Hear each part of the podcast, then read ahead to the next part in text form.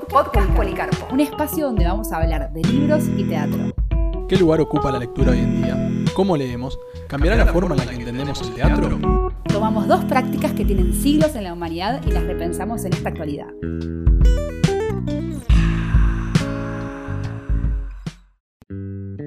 Bienvenidos a un nuevo episodio de eh, Policarpo Podcast. Eh, estamos acá con Emilio. Hola Enrique, ¿cómo estás? Bien, todo bien. Y con Diego Gemio, que es periodista y creador de Epistolar junto con Tomás Spreid. Diego, ¿cómo estás? Hola, muy bien, gracias por invitarme. Estamos muy contentos. La verdad que cuando, cuando empezamos a hacer este, este podcast también fue un poco inspirado en estos podcasts que veníamos escuchando con, con frecuencia. Y bueno, uno de los primeros podcasts que yo escuché en español fue Epistolar. La verdad que te felicito porque es espectacular el trabajo que hacen. Gracias, gracias. Qué, qué bueno que, que, haya servido de alguna forma para que otro, otro quiera hacer, porque el podcast está en un formato de eh, una etapa de crecimiento en, acá en Argentina y hay mucha gente ya produciendo y está buenísimo que seamos cada vez más. Sí, yo, yo suscribo a, las palabras de Henry y bueno, eh, por ahí para empezar un poco, lo, primero que queríamos que, nos contaras era por qué eh, epistolar, cuál era el impulso, cuál fue el impulso que, te surgió para empezar particularmente con esa temática y con, con la narración de cartas. El principal impulso creo que que debe ser el mismo que tienen ustedes, que es el de hacer cosas y el que el mundo de las ideas pase a ser el mundo de los proyectos concretos. Y cuando uno echa a andar un proyecto, pasan un montón de cosas. Em, algunas lindas, otras no tanto. Hay, un momento es nadar eh, de noche sin saber muy bien cuál es el rumbo. Entonces, eh, primero, el, podcast da la condición de posibilidad, la cuestión de poder hacerlo sin tener que pedirle permiso a nadie, ni una radio, ni un espacio, ni tener que, pagar nada para estar en ningún lugar. Eh, y después, Epistolar fue la unión de varios mundos que a mí me, interesan desde siempre, el de la literatura, eh, el del teatro y el de la radio. ¿no? Está esa vieja discusión de que el podcast es o no radio, pero, pero para mí tiene un lenguaje radial y, listo, ¿no? Como que la discusión queda ahí corta. Entonces, la idea fue juntar esos, esos tres mundos y pensar qué pasaría si estas cartas son leídas por actores y por actrices y de qué manera cobran otro vuelo y, y de hecho me parece que sí lo cobran. Me parece que también en este sentido nosotros veníamos pensando, ¿viste? De qué manera podemos formular la pregunta, ¿no? La temática del episodio. ¿En qué puntos de contacto tiene eh, epistolar o el género epistolar con el teatro? Y en realidad es esto que decís, ¿no? Como que hay mucho de la interpretación en, cómo decidís contarlo. Sí, por un lado sí, además también la interpretación le da, como decía, otro vuelo. Cuando nosotros dejamos de, escribir cartas, eh, perdimos varias cosas y, perdimos también la cuestión de, la letra, de lo corpóreo que tiene la carta, del sobre. Y me parece que esa pérdida de alguna forma es recuperada o reemplazada por la voz de actores y de actrices que son voces tan personalísimas como la que tenemos nosotros, además de entrenada y muy talentosas, pero me parece que acá se reemplaza la letra, lo personal de la letra de una carta por lo personal de una voz y de una interpretación. Entonces creo que, eso es por, un lado el, el por decirlo de alguna forma, de pistolar y después produce como una, emoción cálida en, la gente que le escucha. Les, gusta esta cuestión de la recuperación de la carta por otras vías, por la vía del, podcast, pero, pero en general eh, tuvimos casi siempre como respuesta sí. Es decir, cuando convocamos músicos, cuando convocamos actores, eh, en general la respuesta fue siempre muy, muy positiva. Hay un efecto contagio que es hermoso y del cual estamos muy contentos que produce este proyecto. ¿sí? Y vos eh, planteabas recién esto de si el podcast es, eh, es radio o no, como que hay un, no sé si un falso dilema, pero hay una, una, una discusión ahí que, que, quizás no tenga tanto sentido. Algo que habíamos pensado justamente era si, si lo epistolar era un género literario no, por el hecho de ser escrito por una persona a otra persona que de una manera que es eh, como si fuera la conversación misma. No sé si, se entiende lo que digo. Y si el hecho de que participe alguien leyéndolo, que haya una dramatización, sea quizás lo que le da ese plus y lo, lo convierta en un, en un género, digamos. Sí, durante mucho tiempo hubo esa cuestión de desdeñar lo epistolar, ¿no? Como, como un género literario menor. Eh, dentro también de otras literaturas de, la intimidad, por decirlo de alguna forma, ¿no? como los dietarios, los diarios íntimos. Entonces en algún momento era como una correspondencia, la correspondencia era un género menor. Pero después si uno repasa algunos libros de correspondencia, la verdad es que la teoría se cae a, pedazos. ¿no? Eh, justamente ayer estaba repasando algunos, algunas cartas de, Rilke o algunas algunas cosas de, de, Cortázar y está toda, buena parte de su obra literaria está ahí y está como el reemplazo más, más vívido de esa potencia verbal que tenían los autores a través de la carta y con, y con otro lenguaje muy diferente en algunos casos y también por supuesto las cartas de escritores son fantásticas, pero también hay otras cartas que aún cuando no fueron escritas por, por, por gente que se dedica a eso, súper valiosa. Entonces me parece que eh, de alguna forma también la discusión es en cuanto al, formato, me parece que es pequeña, porque en definitiva estamos haciendo como un contenido en audio. Después, a dónde se consume, con qué temporalidad se consume, me parece que después termina quedando esa, esa discusión como un poco eh, vacía. Hace no mucho tiempo lo entrevisté por otra cosa a Cassiari y le pregunté algunas cosas y usé la palabra formato y me dijo, me chupa un huevo el formato. Me da igual. Lo hago, yo lo hago y después veo dónde. Y la verdad es que me quedo impactada, además de pensar que mi pregunta era tonta, eh, que uno, un periodista muchas veces piensa eso. Claro, y el tipo a uno le puede gustar o no, pero en realidad es un gran hacedor de cosas y en diferentes formatos. ¿no? Se sienta en un bar y lee un cuento, o va a la televisión y lo hace, en fin. Entonces me parece que hay que aprender eh, un, poco de, esos hacedores, ¿no? Y en definitiva, quiero, me dan ganas de hacer estas cuestiones con las cartas, pues la hago y después veré. Ahora también Epistolar está saliendo en radios de alguna manera tradicionales. Estamos saliendo en la radio de la Universidad de Guadalajara de México, por ejemplo, y es una radio tradicional que sale por, por dial, por supuesto también en la web, pero bueno, es un pequeño formato que puede ser adaptable también a la radio tradicional. Te hago una pregunta, porque bueno, esto también vimos, que, también a partir de, la selección que van haciendo, también eligen la multiplicidad de las voces, ¿no? Como que hay algo de, la, de que se escuchan distintas voces y, eso se, se, nota, ¿viste? ¿Qué intención tienen? O sea, ¿cuál es la búsqueda que hacen a partir de eso? La búsqueda es que así como las cartas son diversas, eh, porque hay cartas desde Gianluigi Buffon, el arquero italiano, pasando por Atahualpa Yupanqui, eh, eh, Freud, Perón, es decir, es súper diverso, también los, que los registros sean diversos. Entonces esto comenzó en las primeras cartas cuando encontré una muy bella de Manuel J. Castilla, del poeta salteño, y yo soy tucumano, y por supuesto quise encontrar una voz norteña para grabar esa carta. Entonces, en uno de mis viajes a, Tucumán a visitar a mi familia, encontré un, actor, Héctor Marcaida, un viejo actor tucumano, que leyó esa carta de una manera preciosa. Entonces yo en ese momento dije, no, esta carta no la podría haber leído otro actor aún entrenando su tonada norteña que no sea Héctor o algún otro de los actores muy buenos que hay en Tucumán. Entonces, en definitiva me parece que es una cuestión de agregarle un plus a la carta o que una carta de Gianluigi Buffon del arquero italiano la lea el ruso Berea, que fue arquero en algún momento de su vida. Son como unos pequeños guiños que quiero hacerle al, oyente y me parece que, o me, gusta la idea de pensar que lo agradecen en algún punto.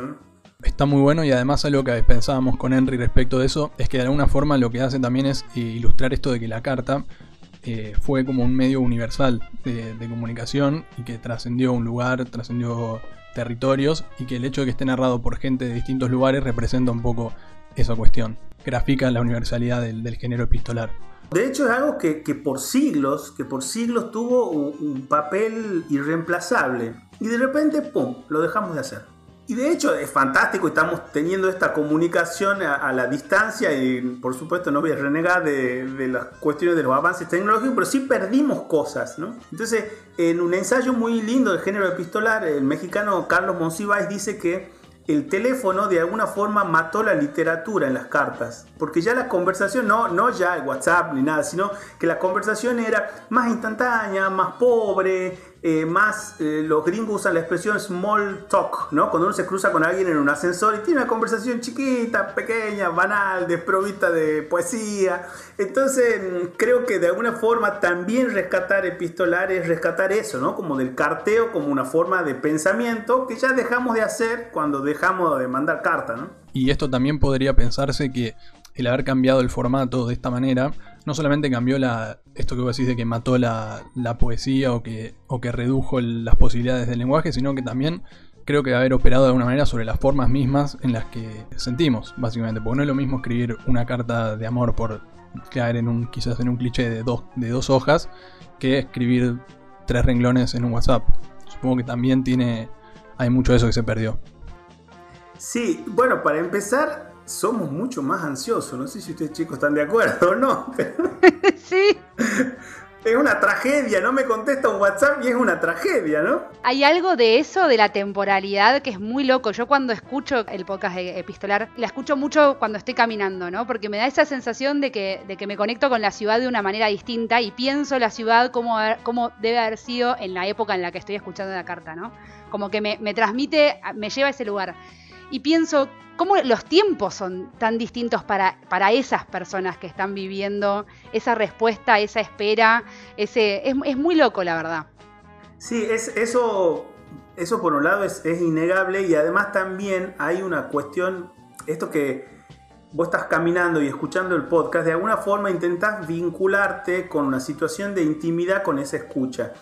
Y de hecho cuando dejamos de escribir cartas perdimos también un rito de intimidad. Y desde el sonido, y en eso, en eso Tomás hizo un laburo excelente, nosotros intentamos que haya una experiencia de inmersión desde la edición, cuestiones que yo sería incapaz de nombrarte ahora porque no sé, pero desde la edición y la cuestión de las voces y todo eso, la idea es que vos te, te metas en ese mundo de una manera inmersiva. Entonces, esa cuestión de la intimidad que implicaba sentarse y darse tiempo para escribir una carta, nos gustaría creer que uno puede darse ese tiempo y escuchar como epistolar como una forma de, reescritura de esa carta que uno está haciendo cuando la lee de alguna manera, ¿no? Totalmente. Sí, totalmente. Ya de hecho la música con la que empieza cada capítulo ah, es... Eh, a mí eso ya me mete. No, no sé... En general es muy cortita, pero es muy, muy buena, muy, muy efectiva en ese sentido. Te quería preguntar también si vos pensás que hay algún punto en común en todas las cartas si, hay algo que te parece que, une incluso siendo de distintos lugares y en distintas épocas. Antes, bueno, déjame mencionarlo a José Ferrufino, que es el músico que, hizo esta, esta música preciosa. En realidad la idea de convocar a José, además de que es un muy buen músico, es, es saltear las cuestiones de Spotify y sus derechos y por supuesto no pagar, ¿no? Lo que queremos hacer todos es no pagar. no pagarle Spotify por incluir una música teniendo además José que es un músico del carajo. En cuanto a las cartas, en cuanto a las cartas, hay algo que a mí me, me, preocupa o me ocupa en realidad y es eh, que la carta sea en sí misma una unidad de sentido. Con esto quiero decir que no necesite demasiada explicación más que la que doy yo, que nunca dura más de un minuto, porque la idea de esto es que la gente se acerque al fogón y no alejarla. A mí no, no me importa si alguien no sabe quién fue, por nombrar unos protagonistas de Pistolar, eh, eh, Frida Kahlo o, quién fue Anaís Nin o, quién fue Agustín Lara. Eh, no importa si vos no sabes quiénes fueron, sino que escuches una historia de amor o una historia de desamor o una carta abierta o una carta final de alguien que está por morirse. Entonces, en definitiva, creo que eso hace que las cartas sean universales. Además, como decía, un, rito de intimidad, pero que, que sean un mapeo de la sensibilidad del ser humano, por decirlo de alguna forma. Entonces, después, por supuesto, que sean bellas, por supuesto que nos interpelen. Hay cartas de un ayer que nos remiten a un hoy que son súper vital y, vigente. No sé, la carta de Marilena Walsh, que, es un llamado a las mujeres a formar movimiento de liberación femenina. En el año 1973, dictadura de la NUCE. Y vos la lees a la carta y le cambias algunas cosas, algunas palabras, y la carta puede haber sido escrita hoy. Entonces, esas son cosas que, yo tengo siempre presente, esta cuestión de, abarcar muchos mundos en la carta y de que sea en sí mismo un cuentito. En esas sensibilidades que vos decís que, se ven en las distintas cartas, a través del tiempo ves que haya hayan cosas que, se, que hay, cosas que se, que se, van repitiendo, cosas en común, eh, sentimientos, impulsos, preocupaciones que son universales, o, o cada época es muy marcada en sus, en sus temas, en sus problemáticas. Bueno, ustedes hacen un podcast que tiene que ver con el teatro, vieron que las temáticas suelen ser las mismas, ¿no? Como con diferentes, con diferentes variantes, pero suelen ser las mismas. Sí hay algunas cosas que, que cambian, por ejemplo, en la construcción del yo postal, ¿no? Hay como una construcción de un alma que muchas veces puede ser más bella en lo postal que lo que es en la vida real, ¿no? Esa construcción a veces eh, suele suceder, o por ejemplo en las cartas de amor, ¿no? en, las, primeras décadas del siglo XX, era impensado una relación amorosa sin que haya también una relación postal. ¿no? Era como la reafirmación del amor a través de las cartas. Y si no era una carta, era un recado, un pequeño mensaje dejado al pasar. Entonces me, parece que, eso eh, eh, se mantiene. Y vos sabés que esto es lo que dijiste vos, Emilio, de la cuestión de, del WhatsApp yo veo gente de generaciones más, chicas que yo que el historial del WhatsApp de alguna forma eh, juega como una especie de, historial amoroso de conversaciones con gente. No hay gente que guarda eso como si fuese algo preciado y si lo pierde se pone muy triste. Estoy intentando hacer una analogía que quizás cualquiera, chico, me perdona, pero, pero eh, quizás sea eso lo que queremos guardar, ¿no? Eh, por supuesto que se borran y el papel permanece, pero de alguna forma creo que hay cosas que no, que se mantienen inalterables, me parece. No, y que incluso, por ejemplo, esto, lo que, lo que expresa, no sé, yo, por ejemplo, la, letra de mi, de mi papá es una letra muy particular y es una letra hermosa y a pocas personas les conozco una letra tan linda como la de... Y es algo muy, que habla muy de él también, de cómo él es en sus cosas, en su vida, en su, digo, y me parece que eso también es algo que, se pierde y que, y que está bueno, no, no, como romantizarlo, sino simplemente que es una información más y que capaz que puede volver también, no, no descartarlo como algo que, ¿no? Me parece que, no es simplemente modificado por otro formato o por el mail o por el WhatsApp, sino que podemos seguir interactuando con eso y con la letra y con cómo es un papel que te llega con un mensaje, ¿no? No sé. Sí, eh, vos sabés que yo a, muchos de los actores les, pregunto qué vínculo tienen con lo epistolar y es que a todos les cambia el gesto. Incluso a aquellos que son eh, jóvenes y que tienen alguna memoria con lo epistolar. Eh, a, todos les, cambia el gesto, no sé, tienen, como una relación cálida con ese recuerdo, no sé muy bien por qué. Supongo que tendrá que ver con algo perdido. Eh, y añorado, porque uno puede perder algo que, está bien que se haya perdido, ¿no? Pero bueno, la cuestión de la letra, claro, por supuesto. Eh, por supuesto que la cuestión de la letra es una, es una marca identitaria muy fuerte, como hacía referencia ahora en el caso de este podcast, en la voz. Pienso en esos momentos en los que, por ejemplo, regalo un libro y, pienso en la dedicatoria y, pienso en, una linda lapicera para escribir una dedicatoria que esté buena. ¿no? Eso, esos momentos de, tensión, pensar en el otro, en, en qué es lo que, lo que tenés ganas de decir, en algo que va a quedar, en una permanencia. Sí, sí, eh, de hecho hay un montón de imágenes, si uno, si uno pone solo la palabra epistolar en Google y pone fotos, aparecen imágenes que tienen que ver con, con, la cuestión cortesana de las cartas, ¿no? con el escritorio, alguien sentado ahí dándose su tiempo. Había como toda una cuestión ahí de una propia temporalidad de las cartas. Eh, me parece que eso sí ahora está más fragmentado, está, somos más impacientes, más neuróticos, eso sí, por supuesto que, se perdió y se perdió también la, emoción de recibir una carta. Es muy lindo recibir una carta. Es muy, ahora recibimos facturas para pagar nada más. Y ya ni eso porque son electrónicas. Chicos, tremendo. Sí, algo que veíamos justo antes de, antes de grabar, recibimos un mail al, a la que sería la casilla del, podcast, en el cual nos, una persona que, nos escucha, de la cual le mandamos un saludo, sí, Javier, nos mandó una, reflexión sobre el capítulo anterior que tenía el formato de una carta, pero que, bueno, obviamente era un mail. La pregunta, digamos, es si vos pensás que es, si el mail puede llegar a generar algo de lo que generaba lo epistolar o que es indisociable de lo que es el papel y el tiempo que te, que te tomas en escribir, en pensar las palabras eh, algo que no te da el hecho de estar tecleando a una velocidad mucho mayor. Eh, bueno, ya el mail, creo que si tenemos esta misma charla de aquí unos cuantos años, ya el mail va a ser algo de modé, ¿viste? Como da la impresión como que ya el mail incluso implica otra pausa, aun cuando sea instantáneo, es muy loco pensarlo así. Lo que pasa, me parece a, mí ahí es que, es que al mail no le pasan, lo, no le pasan los años. Eh, no termina de ser un, byte, no sé cómo, cómo, es la calificación, pero me parece que la carta de carne y hueso, por decirlo de alguna forma, vive, al igual que nosotros, el paso del tiempo. Eh, entonces me parece que eso es una diferencia, aun cuando podamos sentirnos lejanos a un correo que escribimos hace algunos años. De todas formas, no me, no me quiero poner como en... Eh, ¿Quién soy yo para decir qué es y qué no una carta? En definitiva, creo que es una conversación entre dos ausentes. Entonces, al ser una conversación entre dos ausentes puede tener muchos formatos. Creo que la carta que más vigente está es la carta de amor. Me parece que, que sigue vigente, quizá bajo otras formas, eh, quizá con otras urgencias, eh, quizá, no sé, eh, podamos mandar una mensajería en moto porque queremos que la carta llegue ya.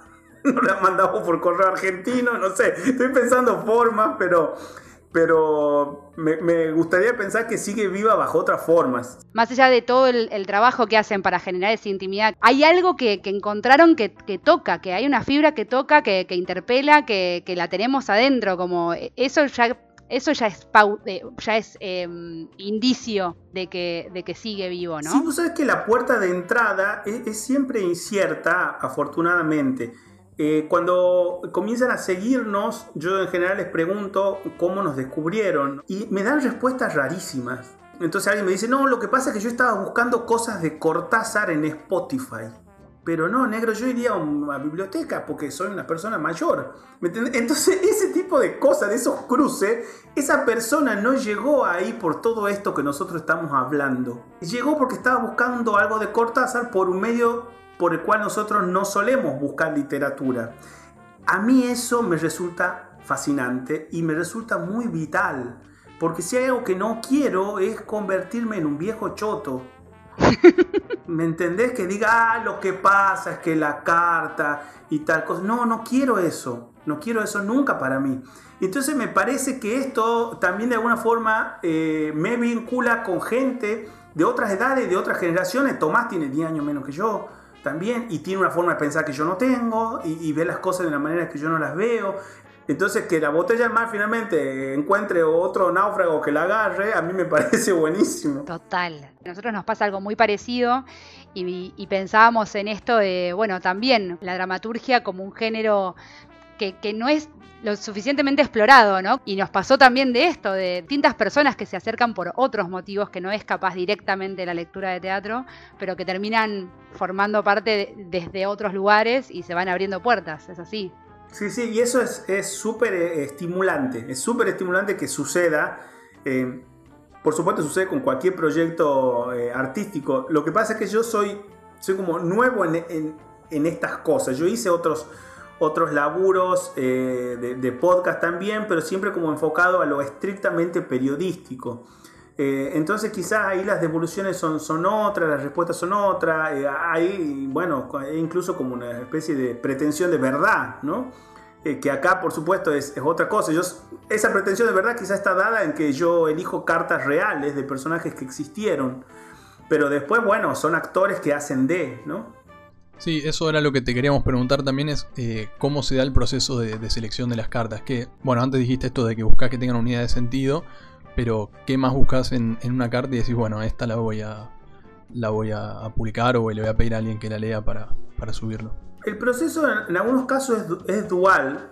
Puedo encontrar una carta primero y después pensar qué actor o qué actriz podría hacerla a quién le vendría bien, por decirlo de una forma. Y a veces al revés. A veces veo un actor o una actriz en escena em, y, no sé, algo, una inflexión de la voz, algún personaje que está haciendo o que hizo o un recorrido, me trae a una carta. Eh, mira, justamente hoy me pasó algo loquísimo. Em, le propuse a, a Dapasano eh, que haga una carta de Rilke y me dijo, me está jodiendo, estoy leyendo la carta a un poeta, a un joven poeta. Pero me pareció una cosa impresionante, esa, como ese match así, ¿no? Sí, y esto que estuvieron, va, estuve viendo que también estuvieron subiendo videos en YouTube, con o sea, filmando a la gente cuando está leyendo algunos actores. Eh, ¿Cómo se les ocurrió? ¿Qué, ¿Qué, cumplió las expectativas que tenían cuando lo estaban haciendo? ¿Cómo, cómo fue eso? Me parece que, da para bastante la cuestión del registro de la grabación. Eh, lamentablemente ahora no se, no se puede hacer, pero nos gustaría continuar con eso. Yo sí que tendría que decir un momento de felicidad que a mí me produce epistolar es el momento en el que mm, los artistas me están haciendo una obra de teatro que dura cinco minutos, porque en definitiva es eso, ¿no? Y yo soy el espectador único de eso. Me encantaría que esa, mm, esa situación, eh, esa, esa, emoción que se produce ahí esté puesta en un formato de video. Eh, estamos en camino de eso, eh, todavía no sabemos cómo ni de, de qué manera, pero quizá puede ser una otra forma de que Pistolar se desarrolle también, paralelamente al contenido en audio. Buenísimo.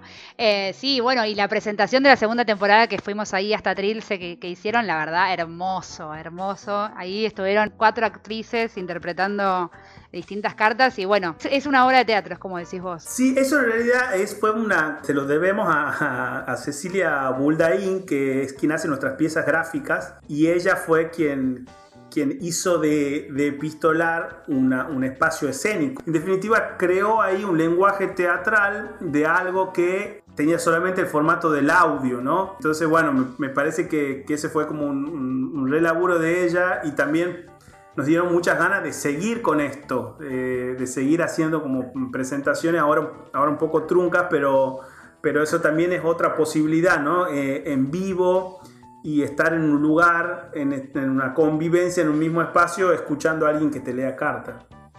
Podemos hacer para el cierre, en general nosotros hacemos una pregunta que es para, es más que nada dar un espacio, dar un espacio para que el invitado pueda, pueda recomendar algo que sienta que merece la pena ser recomendado y que todo el mundo tiene que ver, escuchar, leer, sentirte libre de, mandarnos hacia algún lugar que, que creas que tenemos que llegar. Estoy leyendo un ensayo eh, que se llama La llama doble, que es un ensayo de Octavio Paz sobre el amor y el erotismo. Es tan hermoso, chicos, está tan bien escrito como, dale, no podés escribir un ensayo excelente, pensar de esa manera, hacerlo bello todo, como, para un poco, ¿quién sos, Octavio Paz? Bueno, sí.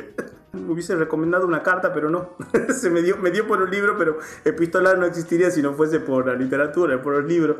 Puedes recomendar dos cosas. Si querés recomendarnos también una carta. Una, alguno, o alguno de los episodios de, Epistolar. Bueno, el, el, último episodio de Epistolar es una carta de Agustín Lara, un prócer del bolero en México, para que, el que no lo conoce. Muchas de las canciones que Luis Miguel hizo en sus discos de bolero eran de Agustín Lara. Noche de Ronda y otras tantas, y una carta que le escribe a una novia, que no llegó a ser novia, que él conoció a través de la sección de citas de una revista. Escribió una tal Mónica, él quiso conocer a Mónica y la carta es la historia de ese encuentro. Y está leída por, una, por un actor mexicano que se llama Jever Aiza. Entonces busqué a un, mexicano para que lea la carta de un mexicano que es súper célebre. Los mexicanos le dicen el flaco de oro a Agustín Lara y es un súper eh, compositor de bolero. Eh, así que bueno, eh, ese es nuestro último episodio de Pistolar. Lo que sería el pre-Tinder. Exacto. Bueno, viste que es lo mismo, en definitiva es lo mismo. Es lo mismo. chicos, no pasó nada nuevo bajo el sol, es lo mismo. Muchísimas gracias, está buenísimo. Lo estamos escuchando todos. Yo eso no me lo puedo creer, vos sabés que todavía no me lo puedo creer. La verdad que es buenísimo. Así que muchísimas gracias por conversar con nosotros. Sí, muchas gracias. Gracias a ustedes por la invitación y por permitirme hablar de este proyecto que nos gusta tanto y que lo hacemos con tanto amor.